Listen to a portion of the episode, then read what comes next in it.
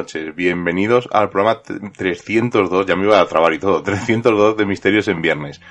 Un programa, como siempre sabéis, en directo diferido por estos temas pandémicos, pero nos podéis escuchar desde Radio Color, en la 106.2 si estáis cerca de Cuenca o su comarca, sino desde eh, radiocolor.es, en radioarcoiris.es y en el TDT en Urban Revolution. Seila, buenas noches. Muy buenas noches, Miguel Ángel. He empezado mal, ¿eh? ya ahí casi me trabándome, así que ya sabéis que lo grabamos del tirón, hacemos ese eh, directo diferido, porque pues, no podemos subir todavía a la radio, esperemos que ya después de las fiestas nos dejen eh, movernos un poco más, aunque la cosa está un poco jodidilla. Y os advertimos que el programa de hoy es un poco denso, son pocos temas, porque es una selección de temas, eh, algunos con pinzas, para contaros historias bastante curiosas, pero son largos de contar y en algunos casos incluso eh, os diremos de otros programas donde se pueden escuchar más ampliamente algunas de estas cosas. Pero Seila, ¿de qué vamos a hablar? Que estamos aquí casi advirtiendo de que va a ser largo, ¿de qué vamos a hablar? Esta noche vamos a hablar de cabezas, de cráneos, de su simbología a lo largo de la historia. Vamos a tratar temas de esos hallazgos de cráneos supuestamente extraterrestres y algún cráneo en alguna maleta que nos va a dar una sorpresa. Bueno, pues como siempre vamos a empezar hablando pues un poco de la simbología relacionada con el mundo de los cráneos. Pues muchas culturas consideran que la cabeza concentra la esencia de la persona y desde la prehistoria hay ejemplos de su conservación con esos fines mágicos religiosos y los encontramos alrededor de todo el mundo. Los ejemplos más antiguos de estas prácticas se sitúan hace 15.000 años y se trata de unos cráneos usados como vasos en la cueva de Gow, en Inglaterra, y estos huesos pertenecían a tres humanos, dos adultos y un niño, y creen que pertenecerían a la familia Cromañón. El cráneo, hay que decir que a veces incluso con, con trozos de carne, no es solo un símbolo de muerte, sino también de la vida eterna y del renacimiento, por supuesto, ya que los huesos no se deterioran cuando una persona fallece. Pues a lo largo de la historia distintas culturas pues han honrado las calaveras por diferentes razones, desde el culto a los antepasados, conservando la cabeza de un ancestro, convirtiéndolo en una reliquia protectora, de ahí a la creencia de que los cráneos humanos también transmiten esas propiedades que nos protegen. Pero también nos podemos encontrar con cráneos con señales que distan mucho de haber sido objeto de rituales espirituales. Son cráneos con marcas de castigo, con clavos y el objetivo era el de ser avisados ante una sublevación ya que tendrían el mismo final. Estamos hablando de la cultura de las cabezas cortadas. Conocemos cientos de casos de cráneos atravesados por clavos expuestos públicamente. Y como por ejemplo vamos a poner a los pueblos íberos que trataban y exhibían públicamente las cabezas de sus enemigos derrotados y lo hacían a modo de trofeo. Eran decapitados para apropiarse de su energía vital y exhibirlos con orgullo para impresionar. Para muchos pueblos primitivos el cráneo era un objeto de terror supersticioso. Creían que era el asiento del alma. Los cazadores de cabezas conservaban el cráneo de sus enemigos como trofeos preciosos. Por ejemplo, los guerreros escandinavos bebían en cráneos porque creían que así heredaban virtudes de sus adversarios. Los hallazgos de las excavaciones arqueológicas sugieren que los celtas incluso también arrojaban cráneos a los pozos de agua sagrada como ofrendas a lo divino, y es que el arrojar el asiento del alma, como ellos le llamaban, en un pozo profundo y sagrado, eh, hacían que el alma que se había ido se limpiara ya que estaba manchada. También tenemos que hablar de los griegos en el siglo XVIII, que acostumbraban a cortar la cabeza a sus cadáveres y atravesarla a las sienes con un enorme clavo para evitar, Miguel, a los aparecidos pero en otras culturas las prácticas de clavar clavos y atravesar las cabezas, sobre todo en la frente de los cadáveres, tenía un claro objetivo y esta era de matar a los vampiros o a aquellos muertos vivientes, a esos temidos zombies. Los motivos de la presencia de clavos encontrados en cráneos de todas las épocas se debe a diferentes motivos y sobre todo objetivos que están relacionados, como decimos, con la superstición, la religión, con procesos judiciales como el caso de las brujas y algún delincuente o simplemente por el hecho por el deseo expreso del difunto o de sus familiares para asegurarse de que aquella persona que se había ido estaba realmente muerto y que si aún estaba vivo no reviviera en la tumba, no volviera la vida allí dentro y que se convirtiera en un espíritu descarnado que vagara buscando paz eternamente. Es muy, muy curioso. Y ahora os voy a, mm, Seila, te voy a preguntar antes de todo, os voy a demontar una cosa que muchos imaginaréis como lo imaginaba yo. ¿Cómo reducen la cabeza los jíbaros? ¿Cómo te imaginas tú que lo hacían? Pues la verdad que no lo sé. porque sí que siempre he leído algunos tipos de procesos que no me hayan llegado a convencer. O sea, yo pensaba que arrancaban la cabeza y la reducían. Es lo que yo me imaginaba cuando era más pequeño. Es con el cuerpo. No, os va a sorprender, es muy sencillo. Bueno, eh, antes un poco pongámonos en, en, quiénes eran los jíbaros, porque ni los incas ni los españoles fueron capaces de reducir a los jíbaros, que es una de las tribus más feroces del Amazonas, aunque ahora se dedican a la agricultura, en el pasado fueron grandes cazadores. Curiosamente, el único extranjero que logró ganarse su respeto fue un gallego llamado Ildefonso Graña Cortizo, que a principios del siglo XX más o menos se convirtió en el rey de esta tribu tras curar a varios de sus miembros enfermos. Bueno, como he dicho, eran grandes cazadores y como todos tenéis en el imaginario popular, su arma preferida era la cerbatana y casi nadie se escapaba a sus dardos envenenados. Pero además, estos guerreros eran legendarios por la costumbre de reducir las cabezas de animales y de humanos y de hecho eh, habéis visto en muchos vídeos pues esas cabezas reducidas, colgadas eh, o puestas incluso en lanzas. Bueno, pues para ello eh, realizaban un corte en la nuca y tiraban de la piel hasta desprenderla del cráneo Luego la metían en agua hirviendo con una poción formada por jugo de lianas y otras hojas que servía para reducir su tamaño y para evitar sobre todo que se cayera el pelo. Una vez seca, la introducían en una piedra dentro de esta cabeza, le dejaban la forma que tenía esa cabeza y dejaban expuesta al humo para que acabara de curtirse y se quedara pues como la vemos en muchos documentales y en muchas fotos esas cabezas. O sea que tenía un poco de trampa, arrancaba la piel, aunque mucha gente se imaginaba, yo entre ellos el primero, que cortaban la cabeza y la reducían. No sabíamos exactamente cómo, pero ya vemos que es una técnica un poco más eh, mundana, pero aún así no deja de impresionar esas extrañas fotos y esos extraños vídeos donde se ven esas cabezas reducidas. Pero de cabezas, o en este caso de cráneos encontrados en una maleta, Seila, ¿qué ha ocurrido? Pertenecen a criaturas decían desconocidas por la ciencia y es que al hacer el programa nos hemos encontrado con titulares muy amarillistas, muy alarmantes, ¿verdad? Y muy seductores. Pues dentro de una maleta con el emblema de la Anenerve, la sociedad ocultista más secreta dentro de las SS nazis, fueron hallados dos cráneos que no correspondían con ninguna criatura conocida. Pues 70 años después eh, del fin del régimen nazi, la prensa rusa informó del hallazgo de una misteriosa maleta que, parecía que estaba en perfecto estado, que alojaba en su interior un mapa de la región escrito con caracteres alemanes y dos pequeños cráneos que hasta el momento los científicos no habían podido identificar con ningún tipo de animal o criatura conocida por la ciencia. La maleta habría sido encontrada en las montañas de Adigüeya, en la región rusa del Cáucaso, junto a las construcciones megalíticas que allí se encuentran. Hay que deciros que Adigüeya es un lugar muy, muy especial debido a sus tumbas donde supuestamente habían sido hallados esqueletos de seres de hasta 3 metros de altura pues hasta allí viajaron los miembros de la sociedad que habrían eh, más o menos en el 1941 para investigar el alto nivel de radioactividad natural que existía en la región y los antiguos dólmenes o tumbas que harían de portal donde supuestamente habría enterramientos de una raza desconocida.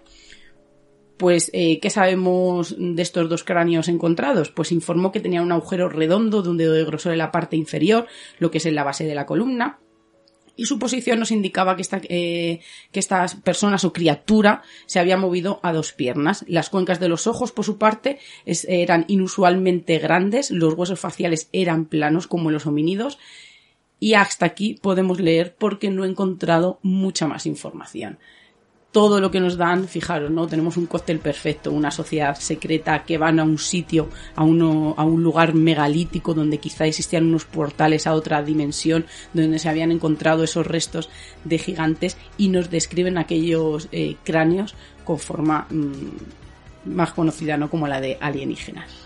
Bueno, pues una historia un poco rocambolesca, pero la que os voy a contar sí que es rocambolesca y es totalmente real. Nosotros la, escuchamos por primera vez en una visita que hicimos al cementerio de la Almudena, nos lo contó la guía, y recordando, para hacer este programa, recordando esa historia, digo, bueno, la tengo que contar porque es una historia eh, increíble. Vais a sorprenderos, os lo aseguro que os vais a sorprender. Uno de los misterios más sorprendentes que os voy a contar ahora y que sigue sin resolverse es la desaparición del cráneo de Goya, que fue separado del cuerpo en extrañas circunstancias todos tenemos la imagen de Goya, ¿no? De los premios Goya. Bueno, pues que sepáis que los restos mortales del pintor Francisco de Goya están enterrados aquí, están en Madrid, pero no siempre estuvieron en esta ciudad. Y la historia de su traslado está envuelta en una historia un poco extraña.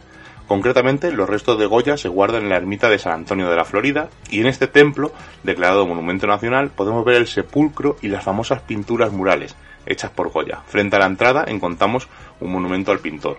De hecho, la ermita se ha reservado exclusivamente al uso de museo, al construirse a su lado una gemela destinada al culto. Si se eligió San Antonio de la Florida para el descanso eterno de Goya fue por la especial relación que tuvo el pintor con la ermita. Goya pintó las paredes y el techo de la ermita en el año 1798 y este es el motivo de que este espacio sea hoy eh, el museo ¿no? y, el, eh, donde está el sepulcro al que por cierto se puede acceder gratis. Pero si abriéramos el sepulcro pues no encontraríamos el cráneo del pintor junto al resto de su cuerpo. Vamos a ver por qué. Goya murió en Burdeos en el año 1828 la razón de que estuviera en el exilio eh, pues se debe a que muchos españoles acogieron este exilio tras la toma de poder por parte de Fernando VII en el año 1823. El cadáver de Goya se enterró en el cementerio de la Chatrou, en Burdeos, y su ataúd se situó en la cripta familiar de su amigo Martín Miguel de Goicochea, con quien además estaba emparentado. Medio siglo más tarde, cuando el cónsul español en aquella ciudad descubrió por casualidad, que Goya estaba allí enterrado, lo comunicó a las autoridades españolas y se iniciaron los trámites pues, para su repatriación. Fueron unos años después, al abrir el sepulcro donde estaban los dos amigos, el pintor y Goicochea, en, el año 1888, cuando se advirtió que faltaba el cráneo de Goya. Pues, ¿qué había pasado con el cráneo?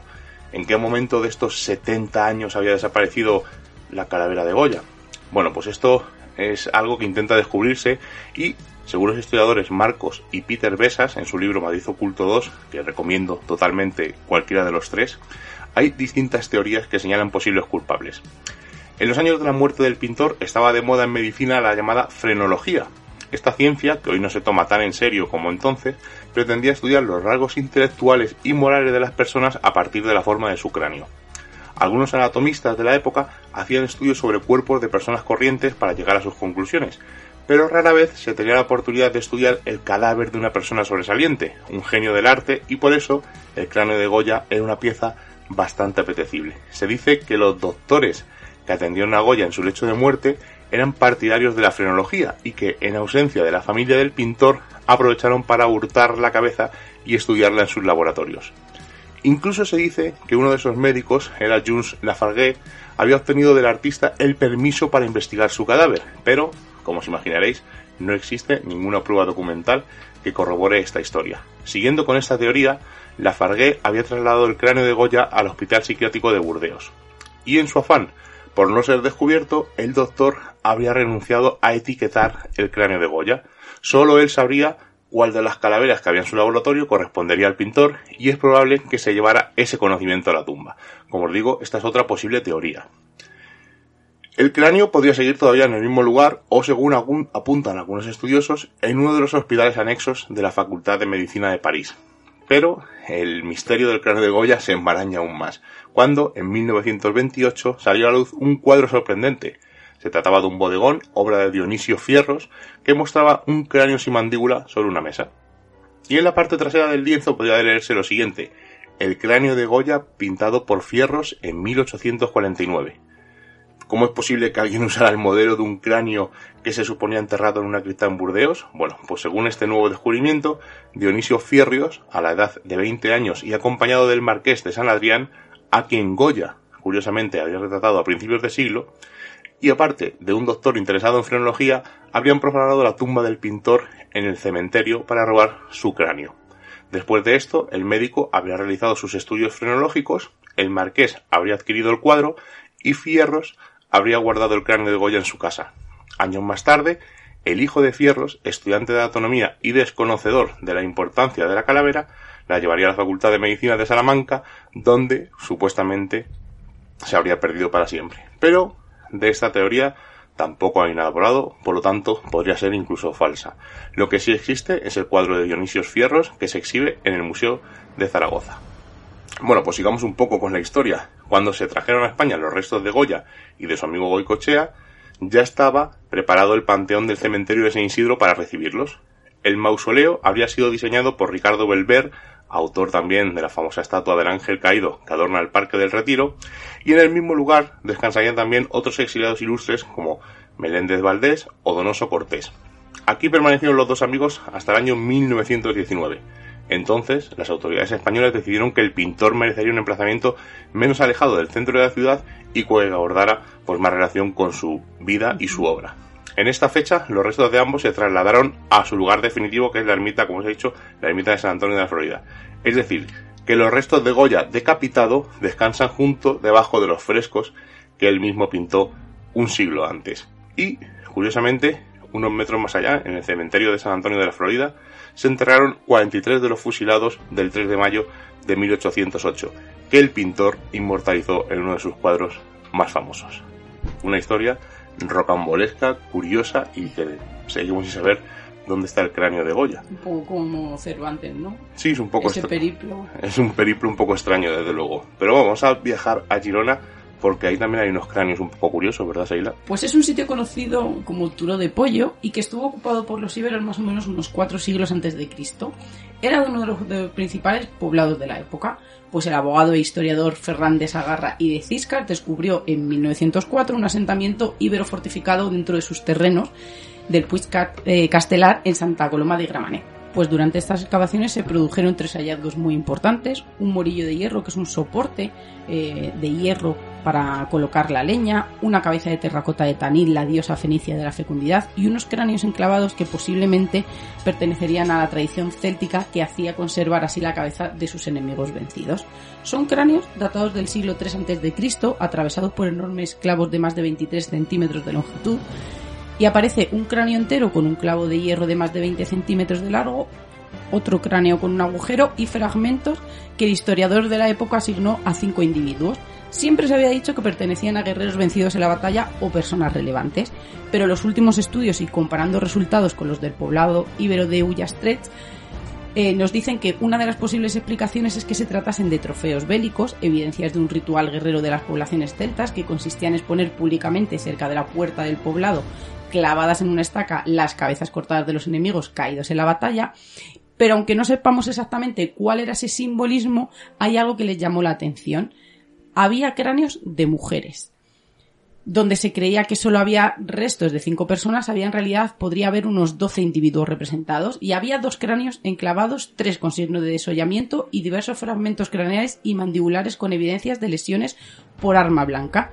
Dos de los cráneos pertenecían a mujeres, dice que tendrían más o menos entre unos 30 y 40 años, y otro de 17 y 25 años. Todas las cabezas fueron manipuladas muy poco tiempo después de morir para poder clavarlas y evitar su rotura.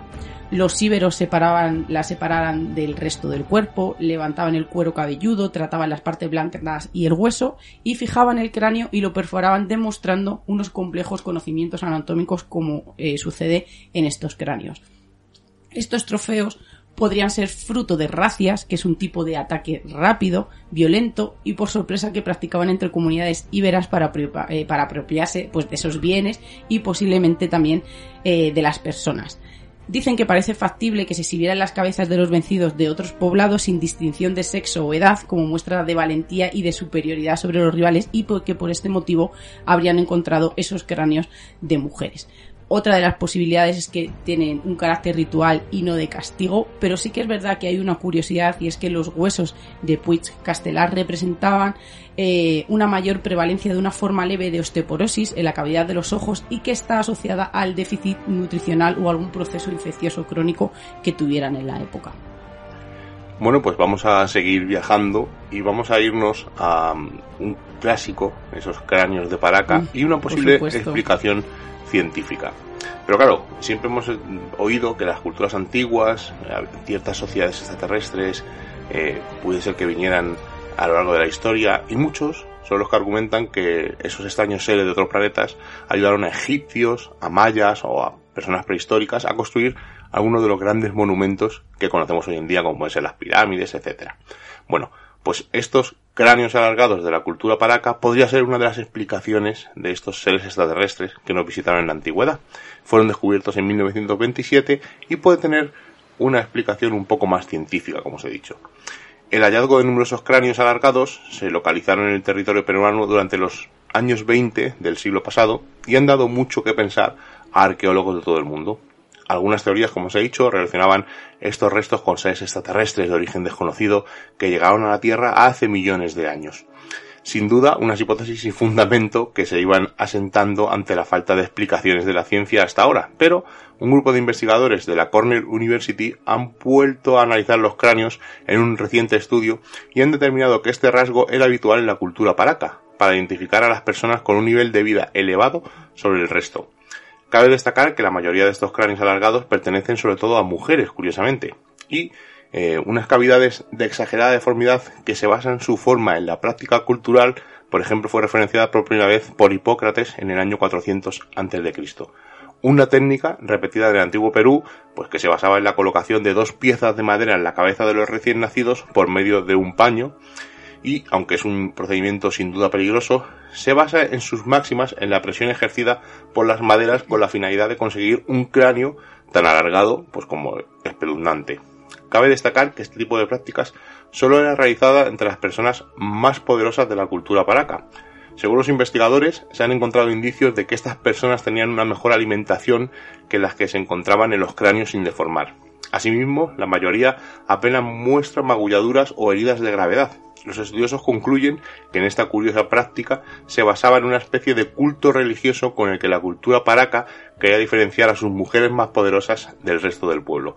Tampoco hay que irnos muy lejos, todos recordaremos las mujeres jirafas, esas mujeres que tienen un montón de anillas en el cuello, que el cuello se les alarga, desde pequeñitas le van forzando para que ese cuello, es una práctica atroz, desde luego, para que ese cuello se estire, y un poco no, eso es lo que nos están contando con estos em, vamos a decir, cráneos o calaveras de paraca, ¿no? Los apretaban con unas maderas para que el cráneo, cuando eran jóvenes, pues se fuera deformando y cogiendo esa forma espectacular que tiene. O la cultura de los platos. Claro. El labio. O sea, me quedáis que a lo mejor que este posible cráneo extraterrestre no es tan extraterrestre como parece. Pero vamos a seguir hablando de cráneos porque parece, Seila, que tú has visto datos sobre un cráneo alien. Hombre, voy a, voy a citar el titular. No el alien de la película, ¿no? Los hombres con cráneos de alien de hace 12.000 años pues uno de los ejemplos eh, más antiguos de esta práctica, como tú bien has dicho, eh, fueron descubiertos en el yacimiento, en un yacimiento en China, y es que los esqueletos, se encontraron esqueletos de 11 individuos de, hace unos 12.000 y 5.000 años, cuyos cráneos, extrañamente deformados, recuerdan a los de los aliens de la ciencia ficción, como estabas hablando, ese alien en aquella nave. Pues los cráneos más antiguos en los que se aprecia esta deformidad artificial se remontan hace unos 13.000 o 10.000 años en, en Asia Occidental y sureste de Australia, por los que los desenterrados ahora en China se encontrarían entre los más antiguos. Como ha dicho Miguel, pues las cabezas modificadas artificialmente tienen los huesos de la parte frontal y posterior aplastados, por lo que le da esa forma prolongada, y según los autores del estudio se trata de uno de los primeros ejemplos de este tipo de extrañas prácticas cuyo objetivo final aún no está muy claro, aunque es muy posible que fuera un signo de estatus. Existen varios grupos humanos por todo el planeta que a lo largo de la historia han practicado esta deformación craneal y que le han llevado esta costumbre de pueblo en pueblo. En algunos casos, una cabeza prolongada representaba la pertenencia a un grupo o demostraba ese estatus social. También podía ser un tanto extrema eh, esa forma de entender la belleza, que puede ser por eso que pertenecieran tantos a mujeres. Pero ¿cómo se logra esta deformación? Pues aparte de lo que ha dicho Miguel, sobre todo en, estos cráneos eh, se confirma que se realiza siendo en la etapa de bebé. Los huesos eh, craneales son muy blandos, porque decían que si no, pues a, lo largo de la vida se van endureciendo y debería de ser pues eh, muy duro, eh, muy tétrico pues hacerlo a esas edades. Pero por ejemplo algunos pueblos envolvían fuertemente la cabeza del bebé con una tela o la comprimían con la mano durante muchas horas eh, al día, incluso dicen ¿no? Que, que, se turnaban miembros de la familia para que ese cráneo del niño no dejara de ser aplastado en ningún momento y los nativos americanos aplastaban la cabeza del infante con una tabla atada a la cuna, una práctica que hoy pues, eh, todas estas nos parecen inconcebibles, pero que eh, gracias a esos documentales vemos que las tradiciones, el folclore, pues a veces pueden más que, que la naturaleza humana. Bueno, ahora sí que os voy a contar una historia muy larga, os voy a estar hablando un buen rato. Y eh, si os interesa este tema os recomiendo que escuchéis el programa del Colegio Invisible de la semana pasada donde hablaban de las calaveras de cristal, pues durante varios cráneos también, pero sobre todo las calaveras de cristal. Yo voy a intentar resumirlo, es, lo he cogido parte de un artículo de la vanguardia. Y he intentado resumirlo para que quede claro, aunque es un tema complicado y daría para mucho. Eh, bueno, incluso, bueno, ahora lo comentaré. Vamos a empezar eh, esta historia el día que cumplió 17 años, el 1 de enero de 1924, Anna recibió un regalo inesperado. Hacía unos meses que había llegado a Belice, por entonces eran las Honduras británicas, en una expedición liderada por su padre, que era un aventurero británico llamado Frederick Albert Michel Edge. El grupo, integrado por representantes del Museo Británico y especialistas en cultura maya, habían comenzado a excavar en una zona selvática conocido como Punta Gorda. Allí habían hallado un complejo arquitectónico que bautizaron como Lumbatún, la ciudad de las piedras caídas, y fue en él donde la joven descubrió uno de los 13 cráneos de cristal que están repartidos hoy por todo el mundo en colecciones públicas y en colecciones privadas. Estos objetos están rodeados de leyendas y misterio y eh, se han convertido incluso en, parte del movimiento New Age incluso inspiraron la película Indiana Jones y el reino de la calavera de cristal. Es que para mí es inevitable ser muy simple cuando hablan de calaveras de cristal irme a Indiana Jones. Automáticamente. Aunque sea la peor de todas, pero bueno, por lo menos la tenemos ahí. Esperemos que esa quinta parte que supuestamente están reescribiendo eh, la pueda rodar Harrison Ford y volvamos a ver el Indiana Jones que nos gusta. Bueno, ¿qué son los cráneos de cristal? Pues son de cristal de cuarzo y se han vinculado supuestamente con pueblos mesoamericanos precolombinos, como pueden ser los aztecas, los mayas, los toltecas. Sin embargo, si nos basamos en la realidad, no sabemos nada de su origen, ninguno procede de una excavación documentada, esa historia que os he contado es un poco así como leyenda o romántica, ni se sabe con certeza de dónde ni cómo se han hallado. Hay quienes consideran eh, piezas de arte mexicano, tal vez usadas en iglesias como base para los crucifijos, otros se aventuran a afirmar que son el legado de inteligencias alienígenas, vestigios incluso de la legendaria isla de Atlantis o del supuesto continente de Lemuria, e incluso el trabajo de una sociedad sofisticada que viviría en el centro de la Tierra. Como veis, explicaciones fantásticas no nos sobran. Lo cierto es que siempre se ha cuestionado su autenticidad. Apenas guardan relación con el sello estilístico y técnico propio de las calaveras precolombinas genuinas, que habitualmente eran de basalto y caliza, y algunas ocasionalmente de oro. Hoy la comunidad científica la sitúa entre las muchas falsificaciones realizadas durante la segunda mitad del siglo XIX. Técnicas recientes de microscópicos electrónicos han confirmado que su juventud es mucho mayor de la que alegan algunos de sus propietarios. Seguramente no rebasan los 150 años y se esculpieron en el siglo XIX en algún taller europeo. La calavera de Michelet no sería una excepción. Según documentos del Museo Británico, no llegó a manos de la joven en Umbatún, sino en Londres, donde su padre la adquirió en una subasta en el año 1943. Fue precisamente ese año cuando Michel Edge presentó a la comunidad científica su tesoro, esculpido en una sola pieza de cristal de roca con un tamaño casi real, más o menos unos 22 centímetros de diámetro y unos 5 kilos de peso.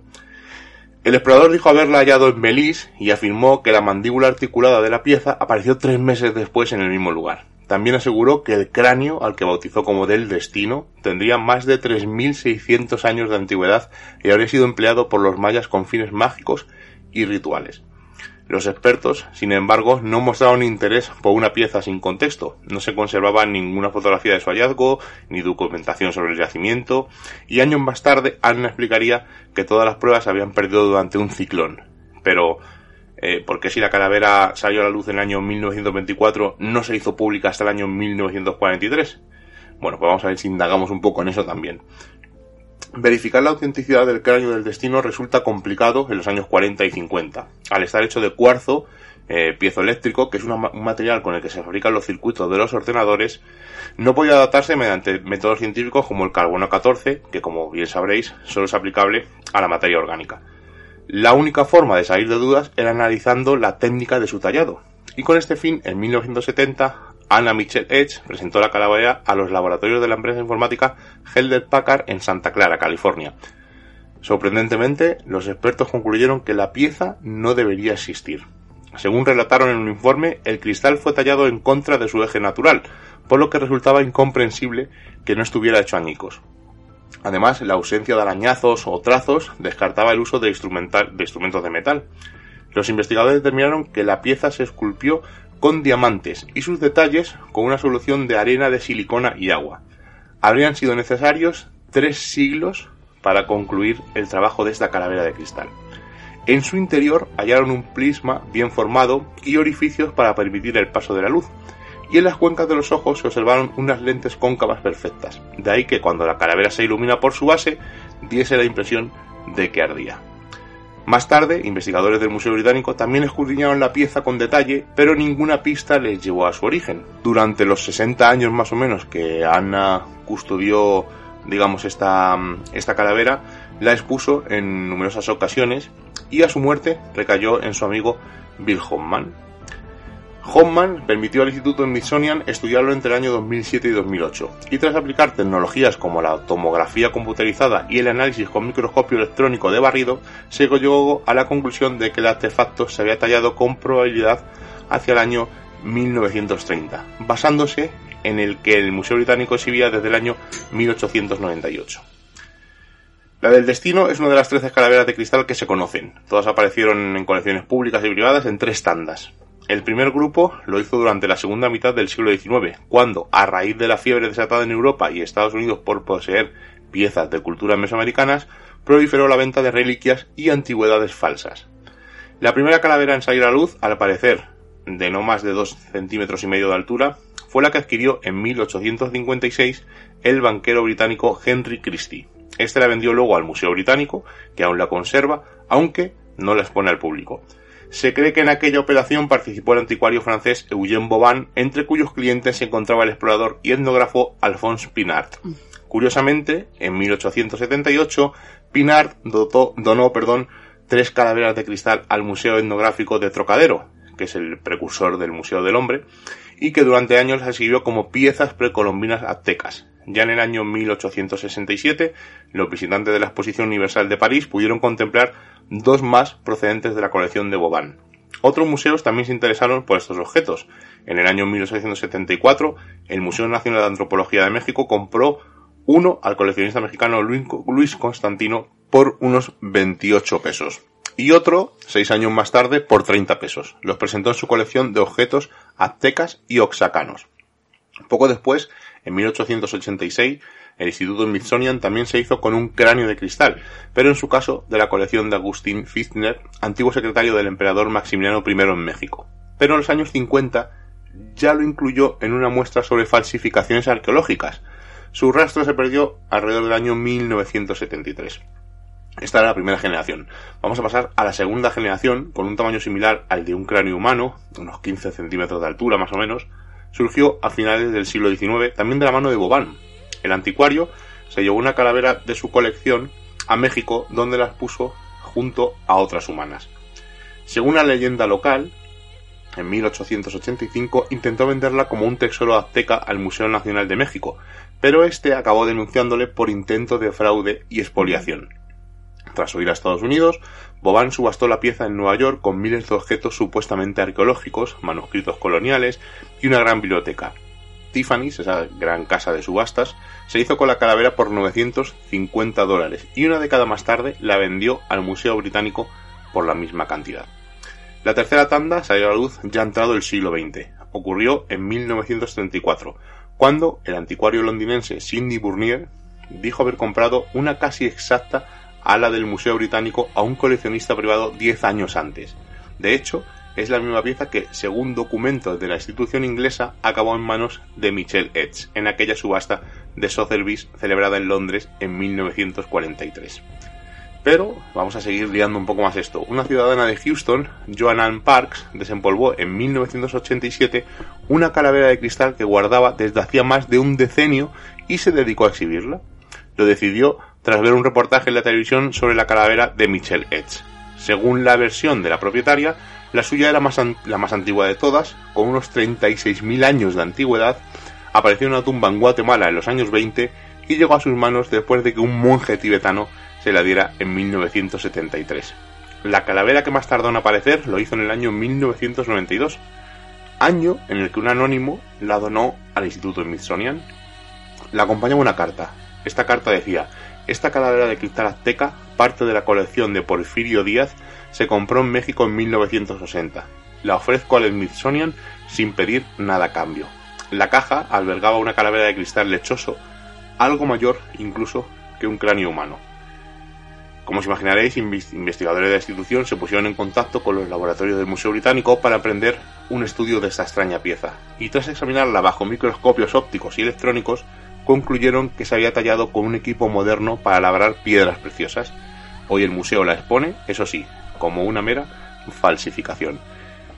Os insisto, si os interesa esta historia, en la semana pasada en el Conejo Invisible, eh, los amigos Lorenzo Fernández Bueno, Laura Falcó, Miguel Pedrero y Jesús Ortega dedican el programa casi íntegramente a este tema apasionante. Lo curioso de esto es que dicen, lo más mm, misterioso, dicen que es que está hecha como de una sola pieza, o sea que no se ha labrado eh, poco a poco, que no hay restos, como he comentado, pues de la maquinaria o de los utensilios que utilizaron para crearla, y desde luego es una historia bastante curiosa.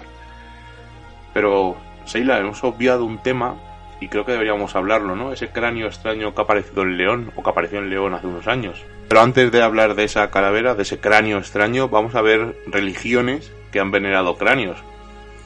Pues tenemos que decir que en el templo más antiguo de la humanidad ya se rendía culto al cráneo. Y es que allí se hallaron tres calaveras humanas con incisiones intencionadas. Estamos hablando de la construcción megalítica ubicada en Turquía y que data de unos, de unos 11.600 años. Estamos hablando de Gobekli Tepe. Pues esta práctica puede ser la primera de este tipo realizada por hombres del Neolítico y servía para honrar a los parientes muertos recientemente o como trofeo de sus enemigos. Esta edificación tiene varias estancias circulares con dos grandes pilares en el centro que representan figuras humanas rodeadas por otras de menor tamaño. Están todas mirando hacia el interior del círculo. Los pilares están decorados con animales como leones, zorros y escorpiones y sus constructores fueron cazadores y recolectores nómadas que por razones totalmente desconocidas decidieron establecerse en este lugar y levantar los templos, con esos pilares que incluso algunos alcanzan los 5 metros y pesan unas 6 toneladas. No se sabe tampoco cómo pudieron construirlo. Lo curioso de este lugar es que no se han encontrado rastros de viviendas ni tumbas en los alrededores ni ningún rastro de animales domésticos o cultivos. Un equipo encontró esos fragmentos de los tres cráneos con hendiduras profundas y un agujero abierto en el hueso con herramientas de piedra. Dicen que las marcas fueron hechas poco después de la muerte y posiblemente servían para pasar cuerdas para sostener las mandíbulas y el agujero permitía colgar el cráneo como una decoración ritual. Pues los investigadores verificaron que las tallas fueron ejecutadas con herramientas, lo que excluye esas causas naturales como por ejemplo que lo hubieran hecho ratones u otros animales y al roer el hueso. Pues al parecer Primero se les arrancaba el cuero cabelludo y luego realizaban las marcas en el hueso. Debido a la profundidad, eh, se descarta que fueran provocadas solamente por el hecho de descarnar. Este tipo de uso ritual de los cadáveres es similar al de otros yacimientos neolíticos que conocemos, donde exhibían los restos de personas eh, pues, que fueran relevantes o de esos enemigos poderosos, y que los antropólogos conocen como el culto de las calaveras, aunque en este asentamiento eh, presentan características únicas. Hay que decir que Klaus Smith, que fue el arqueólogo que descubrió el yacimiento en 1995, mantenía que era un lugar usado como, él lo describía como una catedral primitiva en la que las tribus nómadas peregrinaban de decenas de personas o cientos de kilómetros a la redonda para realizar rituales en este lugar. Su opinión eh, desde el principio hasta el final era que este templo era la prueba de que la religión surgió antes de las primeras sociedades organizadas en torno a poder militar y religioso. Los estudiosos actuales eh, dicen que no podríamos hablar de una religión propiamente dicha, eh, porque requiere una estructura, una sociedad con clases y no existía en aquel momento, pero que es un lugar muy importante donde podemos encontrar el germen de una sociedad compleja. Bueno, vamos a escuchar a nuestro amigo Javier Blanco del programa Hijos de la Niebla, podcast, que le hemos mandado eh, a León, ya que está él cerca, pues a que nos aclare un poco sobre este extraño cráneo que apareció en León y que no sabemos exactamente lo que es. Además, eh, yo creo que el primer contacto un poco más personal que tuve con, con Javi, en este caso fue cuando me mandó la documentación del cráneo de león y dije que si le prometí que si algún día hacíamos un programa, evidentemente él sería quien no lo contara porque es un caso eh, muy peculiar. Como ya os digo, eh, eh, existe un cráneo en Bulgaria con seis orificios también que ha llevado unos estudios con unos resultados eh, con una dirección un poco controvertida en la que algunos apuntan que es la parte posterior del cráneo de una vaca, otros siguen apuntando que puede ser un cráneo de una especie que no existe o extraterrestre. Así que a ver qué nos cuenta Javi. Seila, Miguel Ángel, oyentes, un saludo enorme a todos. Hoy estoy aquí para hablaros de uno de los muchos misterios y leyendas que albergan la provincia de León. En este caso me estoy refiriendo al supuesto cráneo extraterrestre encontrado en tierras leonesas. Una controvertida pieza que a día de hoy sigue sin aclararse y suscita dudas. Pero empecemos por el principio. En el pueblo de Villa de Ciervos, situado en la zona de Astorga, empieza esta historia. Un día como otro cualquiera de 1998, Urco, el perro de una de las familias afincadas en este pueblo, aparece exultante con un trofeo entre los dientes. El mastín leonés acostumbraba a pasear libremente por los alrededores del pueblo, teniendo por rutina traer huesos que encontraba en el campo. Aparentemente este fue uno más, pero eso sí, uno verdaderamente extraño. La familia de Iván Pérez, el propietario de Urco y del objeto en cuestión, lo colgaron de la caseta del perro, como motivo decorativo sin prestarle demasiada atención. Para que os hagáis una idea, es una pieza del tamaño del cráneo de un niño, con seis cavidades y una formación ósea laminada en su interior que lo hace bastante ligero, rondando los 300 gramos. Podéis buscarlo fácilmente en internet y veréis varias fotos sin problema. En definitiva, preguntaron a los vecinos del pueblo para ver si alguien era capaz de identificar a qué tipo de animal pertenecía este extraño hueso, pero nadie supo darles una respuesta concisa. Pero sí que es verdad que un vecino afirmó que se trataba del cráneo de un riñubeiro. ¿Qué, es un riñubeiro? os preguntaréis.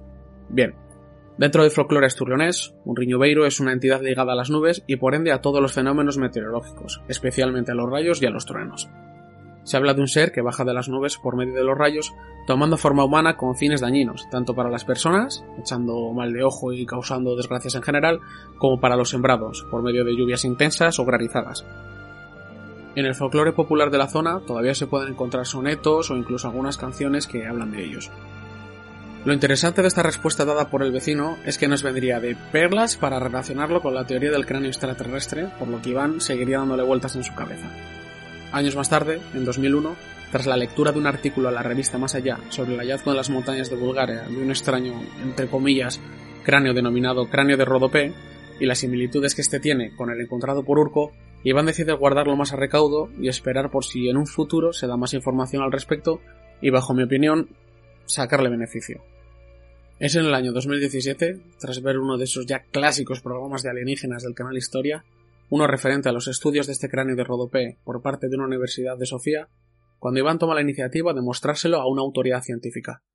Se pone en contacto con los investigadores de Atapuerca, los que les dicen que bueno, que una prueba de ADN no arrojaría mucha luz sobre el origen del cráneo, debido a su posible contaminación por agentes externos al llevar muchísimo tiempo a la intemperie. Por otro lado, descartan la prueba de carbono 14 por verse un hueso pues de poca antigüedad, bastante actual. Pero la historia no acaba aquí. Josep Guijarro se pone en contacto con Iván y lo invita al segundo Congreso Mundial de Ufología de Barcelona que se celebró ese mismo año, con la intención de exponerlo y darle más eco al supuesto cráneo. Es aquí donde el mismísimo Eric Bogdaniken, referente de la ufología para muchos, se interesa por él. Tal fue su fascinación que pidió incluirlo en alguna de sus futuras publicaciones. El contacto de Iván con Eric comenzó y acabó en este congreso, dejando su historia en un punto muerto. En estos años, el cráneo ha estado expuesto en algún pequeño museo local sin más relevancia, y a día de hoy continúa en posesión de Iván Pérez, el cual no tendrá ningún problema en mostrarlo a todos los visitantes que se tomen la molestia de pasarse por allí. ¿Estaríamos hablando de un hueso procedente de un animal, quizá con algún tipo de mutación? ¿O de los restos de un riñubeiro? ¿Restos de una entidad procedente del cielo? ¿Un ser que desciende a la Tierra por medio de un rayo de luz? ¿Vosotros? ¿Qué pensáis? Bueno, ¿tú qué piensas, Seila? ¿Qué es? Pues que me gustaría verlo. Sí, bueno, es, aparte de que tengo, a mí también. No me importaría tenerlo no entre mis manos o en una vitrina donde, o donde estuviera, pero sí que solamente por curiosidad yo creo que tiene una historia bastante chula. Tenemos antecedentes de otros cráneos extraños que a día de hoy no tenemos una explicación muy racional o que no o muy exacta como en, ese, en este caso, ¿no? Cuando se llevó a Tapur que dijeron que aunque hicieran un análisis del ADN, pues sería un poco complicado verificar eh, a, a, qué podría pertenecer a qué época o qué o que databa porque estaba muy muy contaminado. Pero no a ver, no creo que sea de una especie no conocida, pero sí que me gustaría saber de qué animal, qué hacía allí, por qué se ha conservado de tal manera, por qué ese peso, porque a mí lo que me lo que me extraña un poco quizá es eh, el peso, el de Bulgaria creo que pesa 250, este 300 o algo así, y a mí es una cosa no que pesen tampoco que sean tan ligeros, que no se hayan estropeado, que no haya eh, casi ningún trozo de ese cráneo que, que haya sido arrancado. Es, es, algo curioso, ¿no? Que, que, se pone en la lista de, de visitas futuras. Sí, yo creo que es una, es, eh, algún animal, el cráneo está cortado o partido por la mitad y da ese aspecto extraño, pero vamos, eh, eh, curioso, pues, si nos acercamos alguna vez eh, a León lo veremos, seguramente intentaremos buscar un, a este hombre y contactar con él para que nos lo enseñe. Porque en este caso no ha sido un objeto de expolio, de que haya ido de casa en casa, de que haya estado guardado eh, por gente no adinerada y que saliera en una subasta, sino que se lo encontró pues en un paseo matutino en el que hacía todos los días y que de repente pues un artefacto extraño se cruzó eh, aquel día. Bueno, pues dejamos este cráneo y vamos a uno de los cráneos más famosos que estamos, sobre todo a raíz de hace unos 7, 8, 10 años se ha puesto más de moda el famoso cráneo que aparece en, sobre todo en, cuando en las, las, cercanías del Día de los Muertos de México, esos cráneos pintados, esas mujeres que se disfrazan de esos cráneos. Catrinas. Las Catrinas. Y vamos a ver eh, de dónde surge esta Catrina, ¿no? Porque la vemos ahí, y, pero tiene un origen un tanto curioso. Eh, como os he dicho ya, eh, el origen de la Catrina se remonta al año 1912 y fue creada por un caricaturista mexicano llamado José Guadalupe Posada con el fin de burlarse de las clases sociales de la época. Posada nació el 2 de febrero de 1852 en Aguascalientes y falleció el 20 de enero de 1913 en la Ciudad de México. Es el famoso creador de la famosa calavera garbancera, que es como realmente se le conoce, la cual representaba una crítica a las empleadas domésticas que pretendían lucir como doncellas de clase alta de la época post-revolucionaria. Según Verónica Zacarías, que es la guía del Museo de José Guadalupe Posadas en Aguascalientes, la intención de Calavera Garbancera de Posadas era representar a aquellas mujeres que se lograban un estatus social alto y que dejaban sus costumbres por tratar de vestirse y, comportarse perdón, a la usanza europea. Aparte, hay varios versos que complementan estas pinturas y la obra consiste en una calavera dibujada hasta el pecho vestida con un exuberante sombrero de colores y plumas. Asimismo, Posadas le agregó unos moños que se asemejan a los que usan las empleadas domésticas para que no olviden sus orígenes. Era, Posadas era un artista con una fuerte inspiración de humor negro y sus obras generalmente se relacionaban con la muerte. De acuerdo con Zacarías, el caricaturista, fue una gran influencia para artistas de la talla de José Clemente Orozco, Leopoldo Méndez o Pablo Higgins. La calavera garbancera posteriormente fue inmortalizada por Diego Rivera cuando el muralista agregó esta pintura a su obra Sueño de una tarde dominical en la Alameda Central, lo cual impulsó la ilustración de Posadas a obtener el reconocimiento por parte de todo el mundo. El agregado de Rivera a la calavera garbancera fue complementarse con el resto del cuerpo, lo cual terminaron de cambiarle el estatus social. Cuando Rivera la pinta en el mural, le cambia el estatus, la convierte en una mujer de clase alta y la llama Katrina, añade Zacarías. Desde ese momento, la Catrina forma parte fundamental de toda la celebración a nivel mundial del Día de los Muertos y en cualquier altar o decoración, además, se la puede observar. Y, como he dicho al principio, muchas mujeres se disfrazan de este icónico personaje. Así que recordad cuando veis esta calavera pintada, era realmente la calavera garbancera, que tiene un nombre curioso. Qué germen tan curioso, además cómo evoluciona, ¿no? Sí, pero una crítica al final un personaje pero, mítico. Pero es un fenómeno que no es tan antiguo, has dicho 1912. Sí.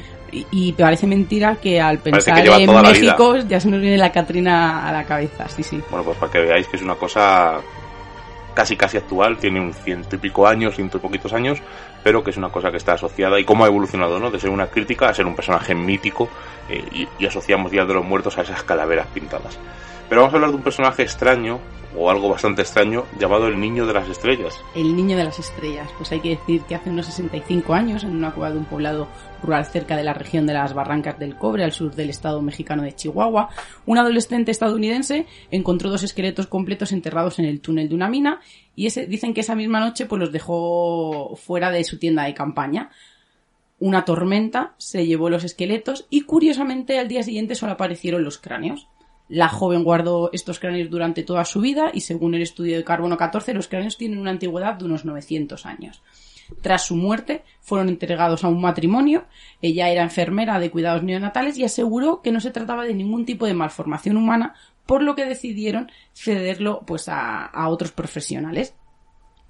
El cráneo entonces pasó a manos de unos investigadores estadounidenses en el que se encontraba pues un genetista, especialistas en química, eh, neurólogos, eh, gente especializada en la fisiología del cráneo y llegaron a determinar que, existe la eh, que existía la probabilidad cercana al 90% de que el cráneo extraño sería de un ser híbrido de madre humana y padre de una raza no conocida. En este caso, el director del equipo de investigadores, Joy Pie, afirma que la existencia de seres extraterrestres en nuestro planeta podría quedar demostrada ante este descubrimiento. Pues los científicos explicaron que las imágenes se puede obtener la, una información de ese cráneo que es totalmente normal, que pertenece a una, mujer joven de entre 20 y 30 años, y en cambio el otro, el cráneo de ese niño de las estrellas, se le atribuyó, se le atribuyó a un niño más o menos de unos 5 años y muestra una serie de alteraciones que no parecen propias de un ser humano. En el 2003 se le realizaron pruebas de ADN y los resultados fueron que los dos cráneos no estaban relacionados genéticamente y también resultó desconocido el gen del padre. Su morfología era muy extraña, con un abultamiento a cada lado de los ojos y con la parte posterior alargada y aplastada. Además nos cuentan que las cuencas oculares son muy superficiales, por lo que supone que la criatura eh, carecía de movilidad en los ojos y que el orificio que se encuentra a la base del cráneo y que lo une a la columna vertebral se encuentra adelantado casi en el centro de la base del cráneo. Pero vamos a ver dónde podría estar este germen. En cuanto al origen de este niño híbrido, pues eh, nos hablan ya de una leyenda que contaban los indígenas que habitaban la zona que hablaban de unos niños de las estrellas. Según estos relatos, que se remontan como mínimo dicen que hacia unos dos siglos atrás, unos seres procedentes de las estrellas dejaron embarazadas a varias mujeres que vivían en las aldeas más aisladas de la región y después de dar a luz a estos niños de las estrellas los criaban durante varios años hasta que sus padres regresaban del cielo para llevárselos. Debido a la relación con estos relatos se vio reforzada esa teoría de eh, que algunos grupos creían del origen extraterrestre. ¿Cuáles son eh, las posibles explicaciones? Pues las posibles explicaciones a día de hoy del origen de estos dos cráneos van desde la creencia de que los restos encontrados correspondían a una madre que intentó evitar que le arrebatasen a su hijo híbrido, ese descendiente de humano y extraterrestre, hasta la posibilidad de que se tratase de un adulto eh, o un infante que había, de un adulto y un infante, perdón, que habían sido exiliados de su comunidad por las malformaciones físicas del menor, que esto entraría dentro de los rasgos culturales que conocemos de, de otras épocas. Otras explicaciones médicas señalan el uso de una cuna móvil utilizada por los pueblos antiguos del norte del continente en un niño con, hidrocefalia, que es esa enfermedad en la que el cráneo se llena de líquido y que en edades tempranas hace que esa estructura ósea del cráneo no esté constituida y deforma la cabeza, eh, pues otorgándole ¿no? una dimensión desproporcionada. Y otra posibilidad sería que el niño padeciese progeria, que es la enfermedad que se sufre eh, en la que aparece un envejecimiento prematuro ambas enfermedades podrían haberle causado la muerte a esa temprana edad.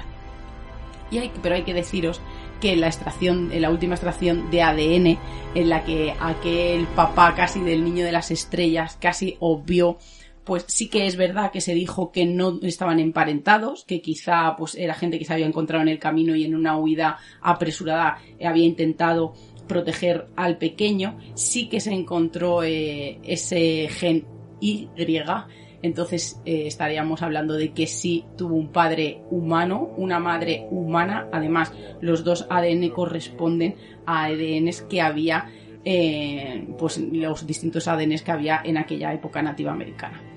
Y con esto finalizamos este viaje de nuestros cráneos extraños alrededor del mundo y alrededor de la historia. Y en estos últimos cinco minutillos, pues como siempre, dar las gracias a los comentarios de vos, dar las gracias a Nieves Álvarez, a Mogur, a El Kowalski, a José Alba Jiménez Sánchez, a Arpia Channel, a un anónimo que es Oscar, que nos escucha desde Vancouver, Canadá, y aparte de que me flipa que me esté escuchando de Vancouver, como ha dicho Seila, cada vez que pienso en Vancouver pienso en Expediente, X.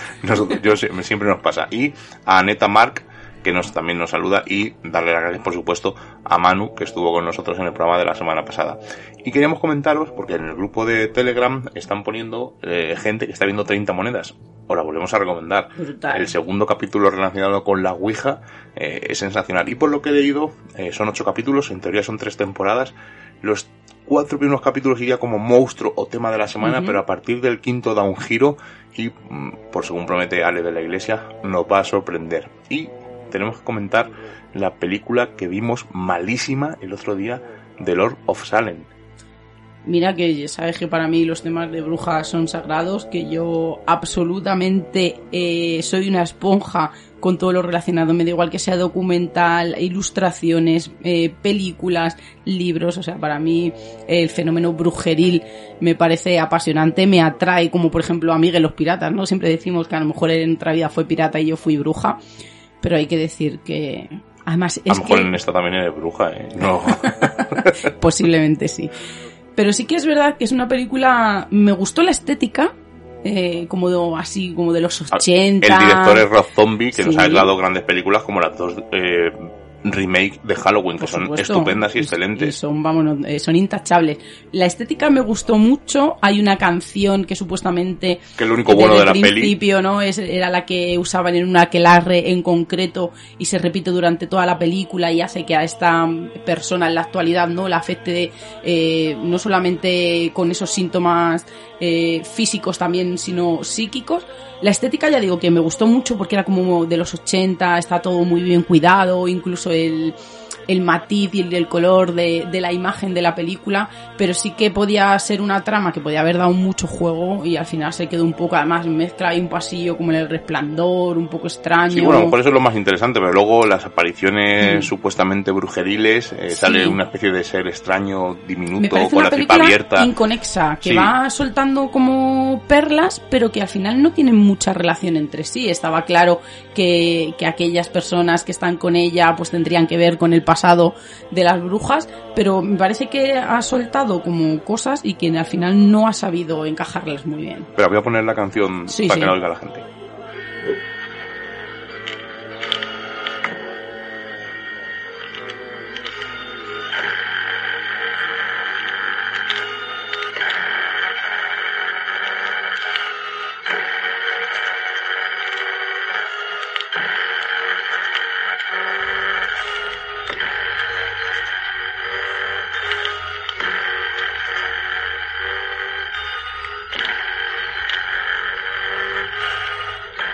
Y es que se oye así de mal en la película, o sea, que no es otra cosa, es que se oye así de mal. Y es una canción inquietante y es lo mejor de la película.